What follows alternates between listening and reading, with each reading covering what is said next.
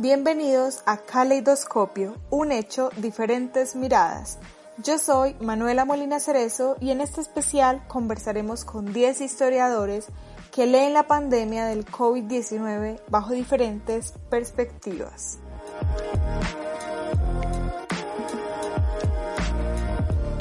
¿Cuál es el papel de las mujeres en esta pandemia del COVID-19? ¿Y cuál ha sido su importancia en anteriores enfermedades y epidemias? ¿Por qué esta cuarentena ha coincidido con una emergencia nacional de feminicidios, violencia intrafamiliar e inequidad para las mujeres? Acerca de esto y otras cuestiones conversaremos con Claudia Avendaño. Estamos aquí con Claudia Avendaño. Ella es historiadora de la Universidad Nacional de Colombia, sede de Medellín, magíster en filosofía con énfasis en ética, doctora en filosofía de la Universidad Pontificia Bolivariana y además cursó estudios en medicina. Algunos de sus textos son La feminización del discurso de la cultura de Occidente, Desarrollo urbano de Medellín en el siglo XX, la biotecnología, nuevos retos éticos del mundo contemporáneo, narrativa latinoamericana con cierto barroco. Claudia, ¿cómo estás? Muy, muy bien, gracias Manuela. Y eso que decir que cursé estudios de medicina es demasiado, tan solo tres infelices semestres. Claudia, queríamos invitarte a este espacio para hablar contigo sobre la pandemia como un hecho histórico y pues cómo como historiadora lees desde tu punto de vista este momento por el cual estamos atravesando. Entonces, primero quisiera que nos cuentes en pocas palabras tú cómo definirías esta pandemia como un hecho histórico. Pues es un hecho histórico sin lugar a dudas porque está ocurriendo no solamente en nuestro presente, sino que ya lleva ocurriendo varios meses. Aunque las primeras noticias que se tienen es para enero, finales de enero, sabemos que los primeros casos ocurrieron en diciembre en China, lo que parecía otro de tipas, tipos de gripes como la aviar, como la de los cerdos, como la tal, tantas de las que se habían hablado. Rápidamente el número de los contagios fue gigantesco, pero seguía siendo como al otro lado, donde no parecía como que tuviera mucha importancia, especialmente con un hemisferio occidental que a lo largo de los últimos siglos hemos sido bastante prepotentes. Cuando se empiezan a evidenciar los casos ya en el mundo occidental, la alarma se extiende por la velocidad del contagio, quizá no el número de las muertes, pero sí cómo pone en jaque los servicios de medicina y cómo, de alguna manera, este mundo globalizado que empezó a cambiar de una manera bastante brusca en el nuevo orden mundial que se configuró en la década de los años 70, está cada vez más interconectado, no solamente las noticias, sino la manera como viajamos y nos movemos de un lugar a otro con muchas facilidades y nos dábamos cuenta que eso, que lo considerábamos como una gran ganancia de los procesos históricos en lo económico, en lo político y especialmente en lo social, se convertía en una amenaza médica. De alguna manera, esta pandemia está afectando todos los países en este momento en mayor o menor medida y afecta no solamente lo económico, sino también lo político y especialmente lo social en los imaginarios mentales. El miedo empieza a ser una constante y ese miedo está haciendo que tomemos unas decisiones en ocasiones parecen un tanto extrañas, pero una de ellas es romper cierto tipo de vínculos sociales, lo que nos obliga a enfrentarnos a unas, digamos, realidades, donde antes estábamos acostumbrados a una vida de mucho más compartir, de mucho más estar con los otros, y eso que decíamos que éramos cada vez más individualistas, pero la necesidad de entretenernos, de buscar fuera de lo que llamábamos el hogar, nuestra casa, que se había convertido tan solo en un lugar para dormir, se empieza a convertir casi como si fuera en una cárcel. La manera donde nos vemos aislados y comprendemos que nos tenemos que comunicar y establecer relaciones desde otras formas nos plantean nuevos paradigmas y nuevos paradigmas en términos históricos. Claudia, cuéntanos, ¿tú con qué otro momento anterior podrías relacionar lo que está sucediendo? Bueno, tiene relaciones de alguna manera con cualquiera de las formas de las pestes e incluso tiene una relación muy profunda con las pestes del mundo medieval. Aquellas veces que se escuchaban los gritos donde se decía peste, peste, la peste bubónica, la viruela u otro tipo de pestes como la que llamaron la peste del cruzado, donde la gente entraba en pánico, otra vez se encerraban en sus casas, ponían símbolos religiosos en ellas para que el ángel de la muerte no pasara por ellas, pues se parece bastante. Se hacen una cantidad de cosas muy semejantes, solamente que los medios que utilizamos para anunciar la peste son mucho más amplios. Tienen una cobertura en un espacio y en un tiempo más veloz y un espacio muchísimo más grande. Tiene algunas similitudes en cierta forma con la gripe española. ¿Por qué con la gripe española, la que hace más o menos unos 100 años sacudió al planeta Tierra? Porque inicialmente mm, se la trató como una gripe más, como algo que hacía parte de la colección de las influencias que estaban asociadas con las épocas, con las, digamos, estaciones, y se le salió de las manos.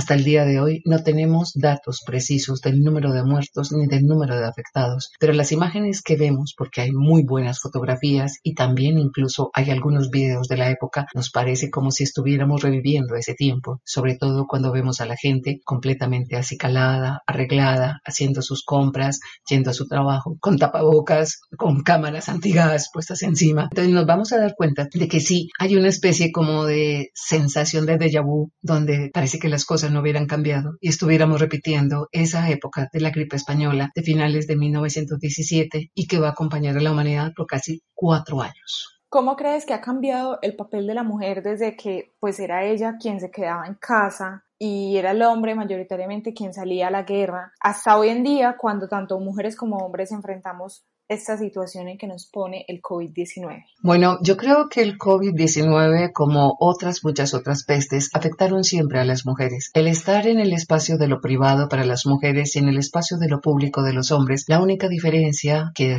que uno podría señalar es que quizá ellos eran los que primero se contagiaban, pero al fin y al cabo regresaban a su casa y como no sabíamos cómo funcionaban los contagios, apenas estamos aprendiendo y aún así, estando en el siglo XXI, parece como que nos negáramos a comprender que es un contagio de persona a persona, el infectado en relación con los otros.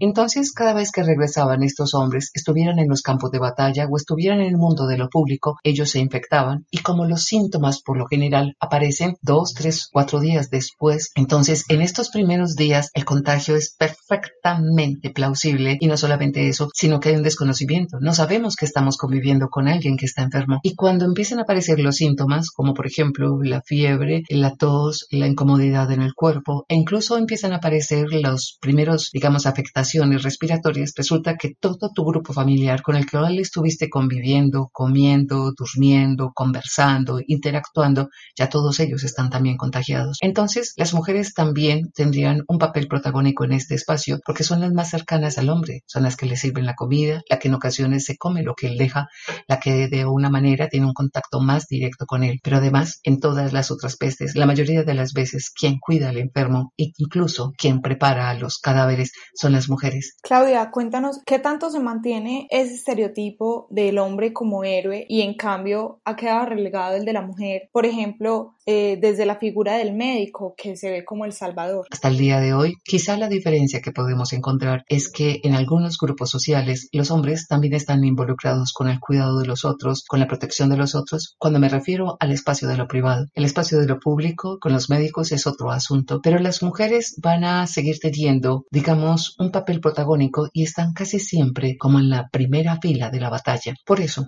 creo que al fin y al cabo, hasta el momento han demostrado que hay un mayor número de hombres que fallecen que mujeres, pero cuando miramos el número de contagiados, cuando la miramos con detenimiento, los informes del Instituto John Hopkins, la universidad específicamente, nos damos cuenta que el número de contagiados es mayoritariamente mujeres. Sobreviven menos hombres, la proporción es muy pequeña, pero realmente el número de contagios es mucho mayor en las mujeres. Al fin y al cabo, en el espacio de lo privado, siguen siendo ellas las encargadas de proteger, de cuidar, de, digamos, aliviar los síntomas, de estar acompañando al enfermo y por esa razón siguen ocupando casi que ese mismo lugar protagónico. Todavía de todas maneras tenemos una mirada piramidal para cierto tipo de oficios y dentro de esa mirada piramidal el médico es el que está por encima de otro tipo de servicios paramédicos con una particularidad encontramos que al menos en el mundo occidental hay un mayor número de hombres que ejercen la medicina y en cuanto a los servicios paramédicos, las enfermeras casi siempre, mira que empleo el término femenino e incluso cuando nos referimos a facultades como la de nosotros pensamos casi que automáticamente en que es una profesión para mujeres. Número de médicos, pues aunque ya hay un mayor número de mujeres también que practican la medicina, sigue siendo el más alto el de los hombres. Pero en el campo, digamos, de la clínica y de lo que tiene que ver con el cuidado de los enfermos, creo que hay una cierta paridad. O sea, de alguna manera se le reconoce a las mujeres en este campo también su papel protagónico, su importancia. Pero si lo llevamos al campo de la investigación, casi que la mayoría de las voces que escuchamos son masculinas. Se refieren al grupo de investigadores y muchas veces en el grupo de investigadores son los hombres los que están dando los avances sobre cierto tipo de, digamos, de vacunas, sueros, tratamientos paliativos y cosas por el estilo. Entonces, de alguna manera, el cuidarlo y el cuidado médico y paramédico, como que la figura del héroe se incluso se empieza a volver algo desvaída. Incluso sabemos que muchas sociedades han acusado a los médicos de no tratarlos adecuadamente, han sido agredidos. O sea que lentamente la idea del héroe asociado al médico como que está un poco fracturada y no es tan relevante como lo era antes. Sin embargo, en el campo de la investigación médica sigue siendo el héroe masculino y como que no hay espacio para las mujeres. Epidemiólogos, expertos, genetistas, expertos en biología molecular, expertos en trabajos de investigación sobre inmunidad, casi todos están asociados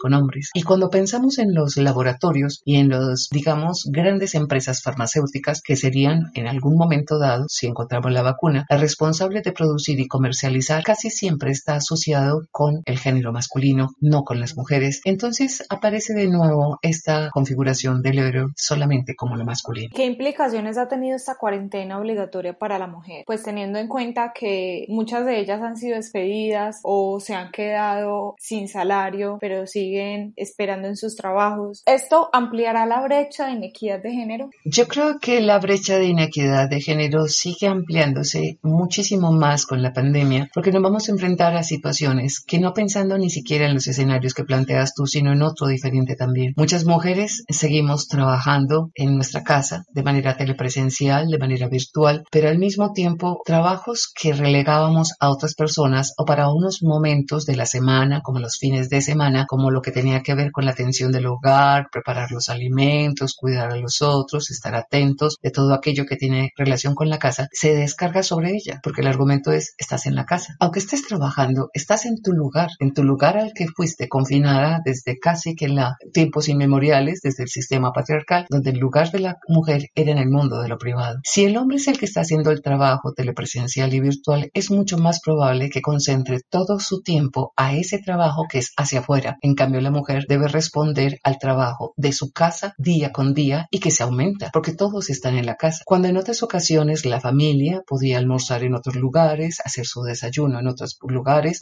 o el aseo de la casa era mucho más sencillo, porque la mayoría de la gente estaba por fuera de su hogar, entonces el hogar era solamente el lugar para llegar a dormir. En cambio, estamos todo el tiempo haciendo, digamos, reblujos, desorden, mugre. Se sigue esperando que sea la mujer la que se responsabilice de mantener el hogar completamente aseado, ordenado y que siga preparando los alimentos. Pero además de eso, no puede dejar sus labores que son hacia afuera, pero que las está haciendo de manera virtual. Ahora, es cierto que muchas mujeres han perdido su trabajo y también muchos hombres, podríamos decir que no podemos dejar a los hombres. Sin embargo, muchas veces la selección de personal tiene mucho que ver con el género y lo sigue haciendo. Entonces, como se presenta una circunstancia particular donde las empresas no están delegando lo que necesitan y no pueden sostener un grupo tan grande de empleados, casi siempre se tiende por dar de baja a las mujeres, por condición de mujeres, por condición de que ellas son las responsables de los hijos, las responsables del hogar y a lo mejor no estén dando todo el tiempo, porque en ocasiones casi que se exige trabajos y jornadas gigantescas donde se combina lo laboral con lo hogareño. Entonces se piensa que es mucho más fácil y se mantiene un equilibrio perfecto si se mantiene más a los hombres. Algunas mujeres han demostrado que son mucho más capaces de un ejercicio, de una especie de sacrificio, donde han, se han mantenido trabajando, aunque las empresas no les puedan pagar. El argumento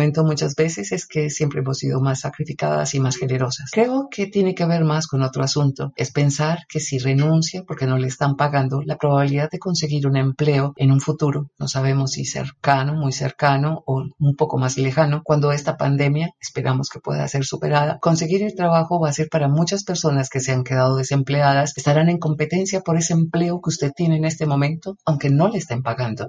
Les prefiere quedarse con él porque en un futuro la competencia se era tan complicada que es muy probable que sea de las últimas convocadas para realizar dicho trabajo.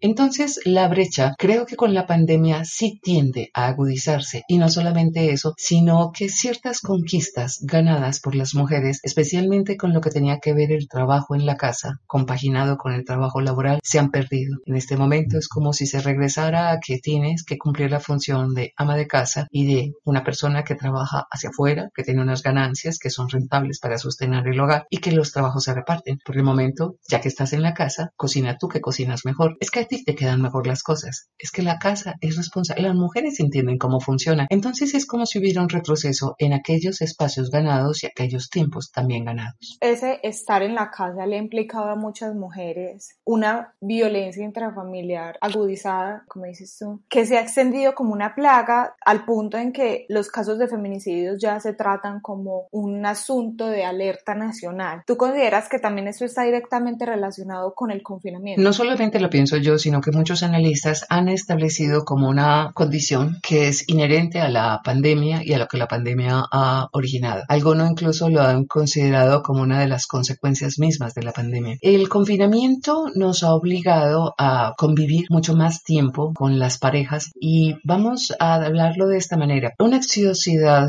de un capitalismo salvaje donde cada vez es mucho más grande la exigencia económica, donde el compromiso laboral de hombre y mujer es muy alto y es muy frecuente que trabajen los dos. Los tiempos y los espacios que se compartían eran muy pequeños. Tan solo la mañana temprano, donde todo el mundo tiene mucha prisa para arreglarse, para salir para su trabajo. En ocasiones en la hora del almuerzo no se veían, cada uno por condiciones terminaba almorzando cerca de su lugar de trabajo o incluso en el lugar de trabajo y se volvían a ver ya tarde, en la finalizando la tarde o el principio de la noche, donde lo que estaban preocupados era por si tenían hijos, qué pasó con los hijos, las tareas, hay demasiados compromisos que cada uno tiene, además de encargarse de preparar las cosas para el día siguiente. Casi que el espacio que quedaba era para estar un rato con los hijos, unas tantas conversaciones interrumpidas por una gran cantidad de cosas que hay que hacer para el día siguiente, casi que dejarse caer de una manera un tanto, digámoslo así, como si fuera una especie de bulto de papas o a ver televisión, a enterarse de las noticias que no se pudo enterar en el día, comentar unas cuantas cosas y caer rendido del sueño. En cambio ahora, a pesar de que sigamos trabajando, estamos compartiendo espacios reducidos con otra persona constantemente, nos estamos cruzando, nos obligamos a que de una manera tenga que haber una mayor comunicación. Entonces, fricciones que no existían en el otro tiempo, porque realmente no había cuándo hacerlas, empiezan a existir cada vez más. En las otras épocas, los momentos que más se compartían eran los fines de semana, pero los fines de semana están los encuentros con la familia, hay que mercar, hay que cumplir ciertos compromisos,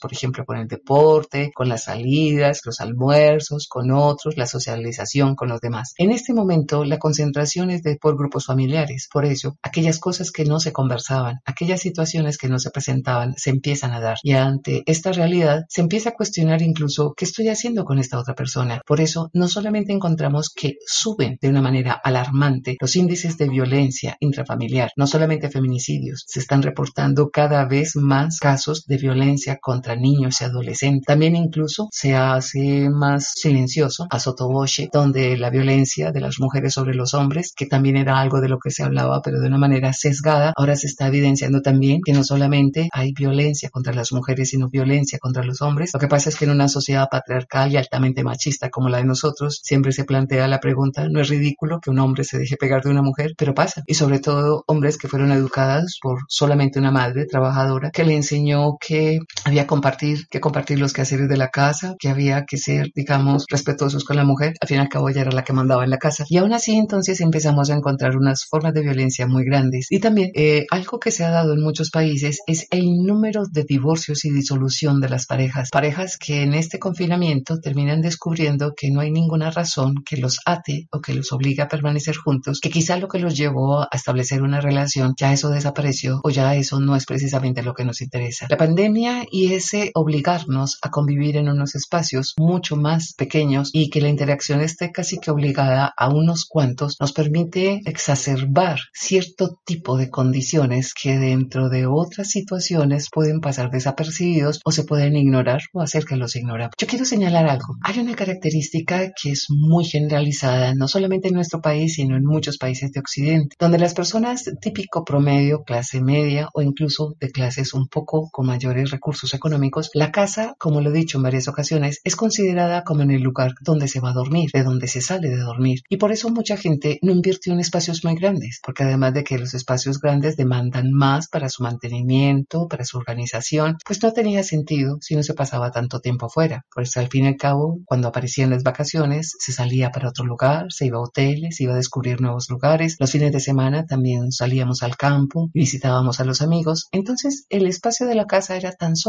para llegar, dormir un poco, descansar, cambiarnos de ropa, arreglarnos y nada más. Entonces, mucha gente no invirtió en unos apartamentos o en unas casas muy amplias, de áreas muy grandes, porque consideraban que con el área que tenían era suficiente para el, tiempo que invertían en ella. No se pensaba que íbamos a estar tanto tiempo confinados en nuestra casa y nuestras casas se hacen cada vez más pequeñas. Cuando el territorio se hace más pequeño, ese espacio que se habita se hace más pequeño, se cruzan las, digamos, espacios personales, se cruzan y se superponen. Y en cruce y en esa superposición surgen, digamos, los conflictos. Y no solamente conflictos que son bienvenidos, sino conflictos que pueden acarrear formas de violencia. Mientras más grande el espacio, más eh, amplio, donde las personas de una u otra manera pueden mantener un espacio personal casi que inviolable, las roces y la violencia es muchísimo menor. Aquellas personas que han decidido pasar la pandemia en fincas, casas de campo construidas a la manera antigua, donde las áreas son muchísimo mayores y los espacios mucho más diversos, no tan conectados como en las casas contemporáneas, les permiten un aislamiento y un mantener un propio espacio. Y ese propio espacio permite que las relaciones sean más cálidas o al menos más equilibradas. Cuando los espacios son estrechos, se combinan lo social con lo personal, estos espacios generan encuentros, roces. Y ese manejo del espacio es determinante en los niveles de violencia en los grupos familiares. Claudia, ¿cómo crees que se va a transformar el rol de la mujer tras esta pandemia? Pues hablar en esos términos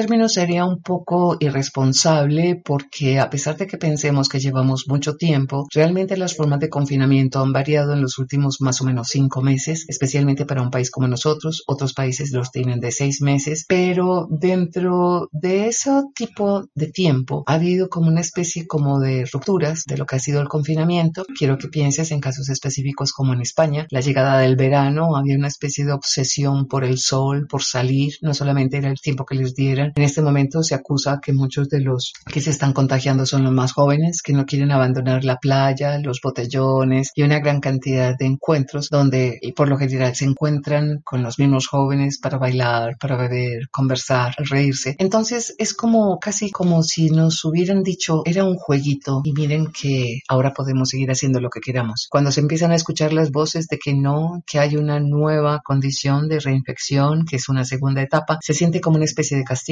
Hombres y mujeres sentimos como si fuera un castigo estarnos metidos allí, como si no estuvieran tratando de protegernos, sino como si estuvieran agrediéndonos. La posición de la mujer no sé si vaya a cambiar mucho, puede cambiar en términos económicos, en, en términos laborales, pero al fin y al cabo, de alguna manera, seguirá cumpliendo roles que hasta el momento han estado asignados mucho a ellas, que tienen que ver con el proteger, albergar, curar, pero también tenemos que tener en cuenta que muchos hombres también han asumido este rol que mucho tiempo fue de carácter femenino. No sé, no sé si soy pesimista, pero es como cuando pensamos en términos de nuestro ecosistema, de nuestras naturalezas, las que nos rodean, y cuando vemos esas sorprendentes imágenes donde vemos delfines, mantarrayas, flamencos, lotos, en canales en Venecia, en los océanos, cerca de nuestras playas, cuando vemos pumas merodeando por las ciudades, cuando vemos unos cielos realmente sorprendentes porque no hay tantos niveles de contaminación, cuando algunas veces en algunas ciudades se pueden observar montañas que antes estaban cubiertas por una capa de hollín y de, digamos, de contaminación a duras penas permitía ver los perfiles, en cambio ahora puedes ver la montaña, detectar los árboles, en ocasiones incluso ver las nieves permanentes. Es tan atractivo, tan sugestivo, tan fascinante que muchos pensamos, hemos aprendido que la movilidad, nuestro constante consumo irrefrenable y consumo de cosas que no necesitamos, ahora se pretende que estamos consumiendo solamente lo que necesitamos, eh, nos está haciendo una llamada, una alerta que desde hacía rato el planeta nos hacía y que vamos a salir con un compromiso adquirido básicamente de proteger más nuestro entorno. Aquellos países que han roto su, digamos, cuarentena, sus formas de confinamiento, han salido como si hubieran salido después de mucha contención a una especie de recreo donde de nuevo el consumo se desborda, la contaminación vuelve a aparecer en las playas, en los ríos, en los océanos, se suben la nivel porque la gente siente la necesidad automática de tomar su automóvil para ir a un lugar donde antes no podía ir. Vuelven a aparecer las congestiones de tránsito, la demanda de gasolina, la demanda de artículos de carácter suntuario, necesario en ocasiones. ¿Y qué aprendimos? Son hermosas las imágenes. Hemos visto cosas maravillosas, pero no vamos a salir, no vamos a compartir, no vamos a estar parrandeando, rumbeando. No sé si vamos a cambiar. No sé si lo que cambien de pronto sean unos cuantos números, pero la condición de lo femenino siga siendo igual. Porque mira que muestran como casos raros y extraños países gobernados por mujeres donde el control de la pandemia ha sido más eficaz que en otros lugares donde el control ha sido ejercido por hombres. Pero si uno caso piensa en casos como por ejemplo Nueva Zelanda, en algunos lugares como Finlandia, por ejemplo, quiero que pienses es en el número de la población y quiero que pienses que un altísimo porcentaje, digamos, de los confinamientos tienen que ver con una población que tiende a ser por lo general más solitario, menos social y que cuando deciden dedicarse al mundo de lo social, a compartir con los otros, a lo que llamaríamos la rumba, por lo general suelen ser países que se trasladan de su lugar de origen a otros lugares, buscan costas, playas en continentes diferentes a los de ellos. Tal vez ahora los esté afectando por cierre de los aeropuertos, pero casi que uno lo que puede escuchar en algunos noticieros de la Deutsche Welle o de BBC de Londres es gente, por ejemplo, en Nueva Zelanda esperando que desaparezca el coronavirus para poder ir, por ejemplo, a las costas de la Playa Dorada, la Playa de Oro de Australia, o para ir al Mediterráneo, o para ir a cierto otro tipo de lugares en Europa, África. Entonces siguen pensando en que continúen sus vidas allí donde quedaron congeladas. En unos 10, 20, 30 años, ¿qué crees que se va a decir de este momento? ¿Cómo se le va a nombrar? ¿Va a suponer un quiebro en la historia? ¿De pronto va a cambiar el mundo? Pues en términos económicos tiene que ser repensada porque básicamente una cosa de la cual no podremos ignorar es la situación económica. En este momento se puede hablar en términos de recesión e incluso algunos ya están hablando en términos de crisis económica. Las tasas de desempleo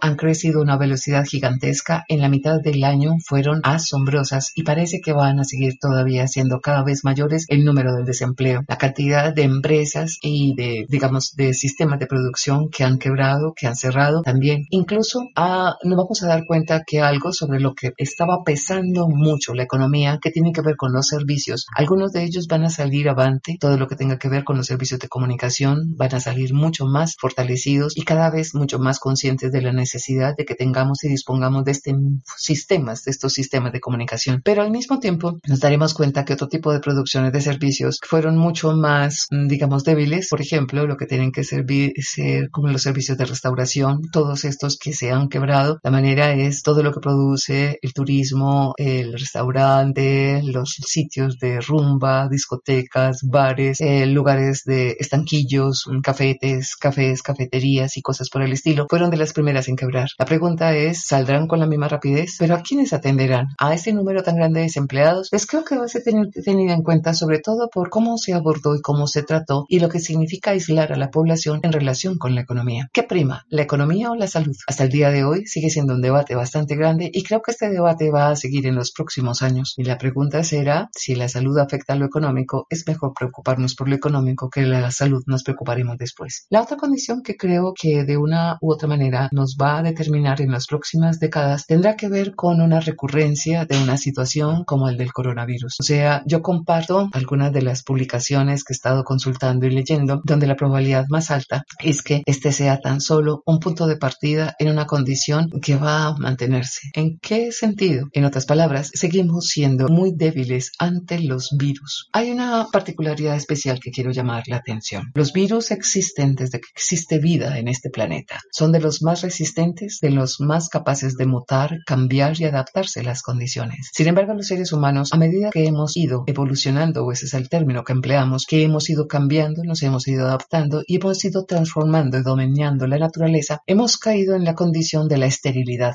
O sea, la idea de esterilizar absolutamente todo, limpiar todo, es una obsesión por la limpieza, por la salud física, por el ejercicio, comer aquello y no comer otro. Hemos llegado a un punto tal que hemos perdido una gran cantidad de defensas que tenía nuestro organismo. Lo que comemos, cómo lo comemos, cómo vivimos, en dónde vivimos, lo que hacemos con nuestros entornos, los químicos cada vez sintéticos que utilizamos para esterilizar y limpiar y desinfectar nuestros ambientes, puede que en este momento que sean muy recurridos, básicamente porque es una de las maneras de evitar que el coronavirus pues llegue más fácil, nos encontraremos que mientras más limpios estemos, entre comillas ese limpios, mientras más insistamos en unos equilibrios, digamos, de comida, de formas de vida, estamos reduciendo nuestro sistema inmune. Nuestro sistema inmune está siendo afectado por todas estas formas de que tenemos de vivir y la manera como hemos domesticado, se supone, domesticado nuestra naturaleza y nuestro entorno. Pues nuestro entorno, en algunos estratos, especialmente en el más microscópico, sigue siendo tan caótico, sigue siendo tan anárquico, tan particular, especial y con capacidad de adaptarse y sobrevivir. Nosotros hemos ido perdiendo esas condiciones de supervivencia. Incluso somos muy débiles ante cierta presencia de una gran cantidad de virus y bacterias que quizá en otras ocasiones podríamos perfectamente convivir con ellas sin que afectara nuestra vida, sin que afectara nuestra salud. Cada vez nos hacemos más fuertes en lo que creamos hacia afuera, pero más débiles en lo que hacemos hacia adentro. Entonces creo que va a ser una constante en las próximas décadas y quién sabe por cuánto tiempo, donde algunos lo han entendido como una especie de revancha, de venganza de la naturaleza sobre este hombre prepotente que pensó que la podía dominar. Un